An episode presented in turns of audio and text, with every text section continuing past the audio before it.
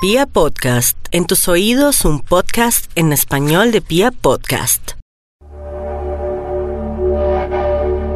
Para ustedes un especial saludo, les habla Ricardo Villalobos, eh, astrólogo. Quiero comentarles cuáles son los alcances del movimiento de cada uno de los planetas, especialmente los planetas rápidos, para este mes de julio del año 2019. Venus y el Sol fundamentalmente están en el signo de cáncer, Marte y Mercurio ya están en Leo y quiero contarles lo que esto significa para cada persona según su signo zodiacal.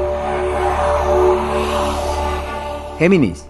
Los Géminis están en el periodo más valioso del año desde el punto de vista financiero y económico. Su capacidad productiva accede al pico más alto del año. Es una época de acciones concretas, de tomar las riendas, de hacer lo que hay que hacer financieramente. Su suerte y sus posibilidades de ganancias, sobre todo ocasionales, se evidencian.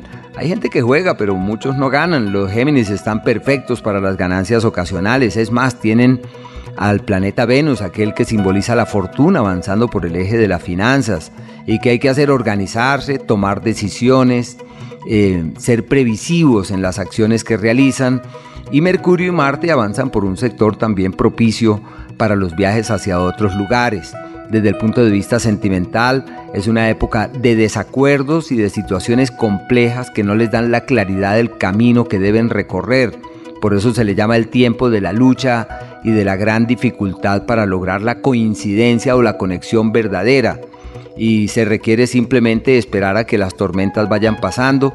Hay que evitar, como bien dicen por allí, que eso que la gente dice no echarle leña al fuego, porque muchas veces ante los problemas uno lo que hace es tratando de resolverlos, los agrava. Aquí los Géminis deben ser pacientes, ampararse en eso que el universo les ha dado, que es ese don de la palabra, esa habilidad eh, particular para compartir con el otro y acercarse a terceros.